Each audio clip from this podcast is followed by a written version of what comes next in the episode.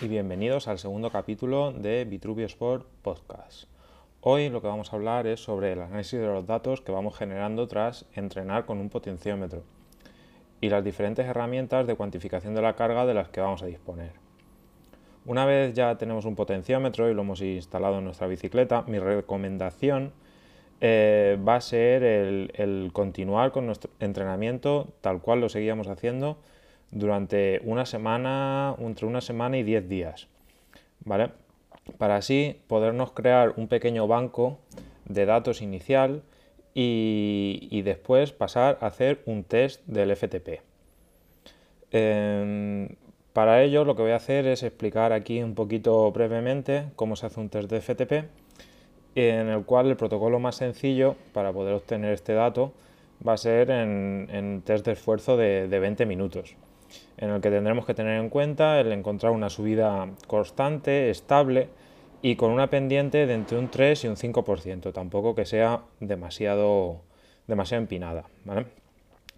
Para hacer este test debemos hacer un calentamiento completo, bastante completo, en el que hagamos pues unos 20-30 minutos a ritmo de resistencia eh, hacer tres series de un minuto con un minuto de recuperación a alta cadencia, más de 90 más o menos, eh, a intensidad alta, pasarnos a, a, hacer una vuelta a la calma de este calentamiento de 5 minutos, pedaleo ligero y a continuar.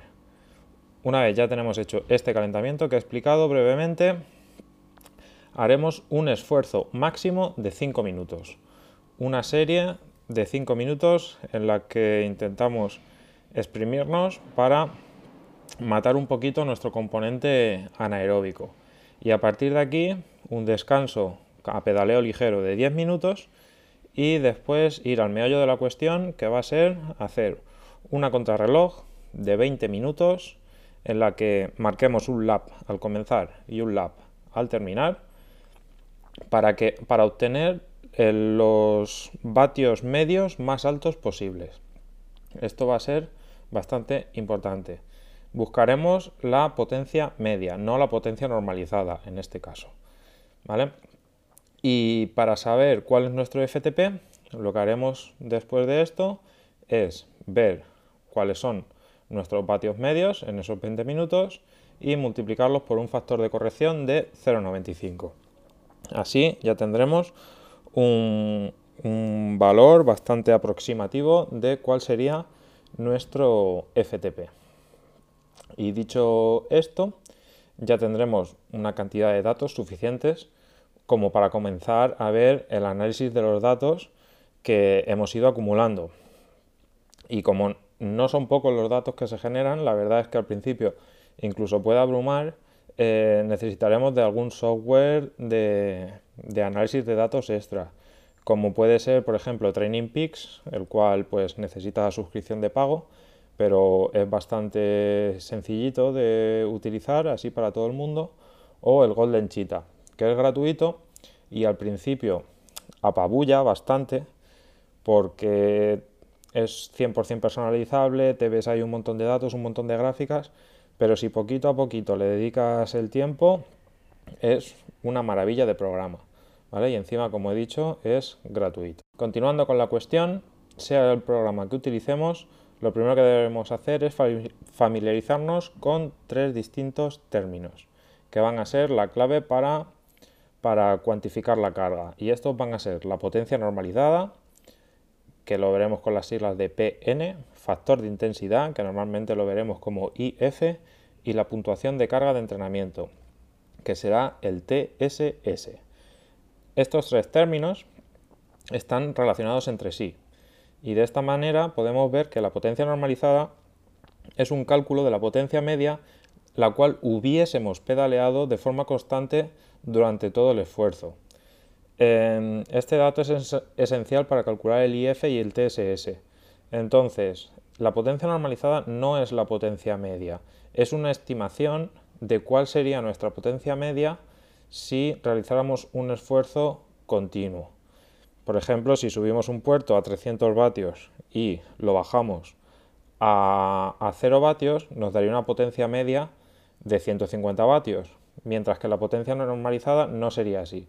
Te haría un, un cálculo global generalizado de cuál es el esfuerzo que te ha supuesto en vatios hacer esa subida y esa bajada.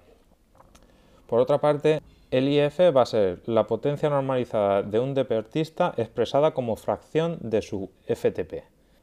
Un IF de más de 1,05 en una competición de aproximadamente una hora de duración suele ser un indicador de que tu umbral de potencia funcional, el FTP, está más alto de lo que realmente tú habías calculado, por lo que lo mejor es que te actualices tu dato del FTP en el, software de entrenamiento y se van haciendo una actualización continua de todos los datos que va a manejar el programa. Con el dato del IF podremos ver los diferentes tipos de sesiones que, hemos realizado. De esta manera, por ejemplo, si tenemos un IF en la sesión de 0.75, veremos que ha sido una sesión de recuperación activa. Em, otra sesión en la que vas entre 0,75 y 0,85 de IF será una sesión de resistencia. Si vas de 0,85 a 0,95, una sesión de tempo. De 0,95 a, a 1,05, sesión de umbral.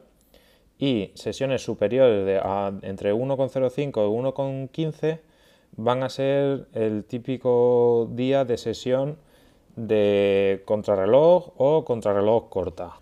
Por último, de explicar en el día de hoy va a ser el TSS.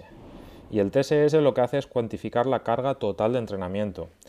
Eh, en términos, el una hora de trabajo al umbral debería equivaler a 100 puntos de TSS y a un IF de 1, como hemos dicho anteriormente. El TSS tiene en cuenta tanto la intensidad, que va a ser el IF, como la duración de cada sesión de entrenamiento, siendo lo más adecuado tomarla como un factor de predicción de la cantidad de glucógeno utilizado en cada sesión, por lo que vamos a poder ir viendo la fatiga acumulada que vamos generando. Sabiendo el TSS de una sesión, se podrá tomar decisiones sobre las sesiones inmediatamente posteriores. Esto lo que nos va a decir es que, por ejemplo, sesiones con un TSS entre 150 y 300 eh, nos va a indicar que, hemos tenido una intensidad moderada en la cual al día siguiente seguiremos estando cansados, pero probablemente al segundo día estemos completamente recuperados. Una sesión entre, entre 300 y 450 de TSS ya es una sesión de intensidad alta y nos puede quedar algo de fatiga residual dos días después del entrenamiento. Mientras que sesiones superiores a 450 TSS son sesiones de entrenamiento con una carga de intensidad muy alta y, y es probable que se prolongue más de tres días la fatiga en el cuerpo. Así es que nada, con estas pequeñas pinceladas he comentado aquí unos datos técnicos, espero que no sean muy abrumadores para hacerlos en este formato, pero yo creo que puede ser más que suficiente por ahora. Eh, cabría destacar también el dato del CTL y el CIL, pero lo vamos a dejar para, para otro podcast. Así es que nada, si os gusta el entrenamiento en bicicleta y el entrenamiento en vatios, suscribiros a este podcast y seguir atentos que subiré subiendo capítulos sobre el entrenamiento con potencia. Un saludo.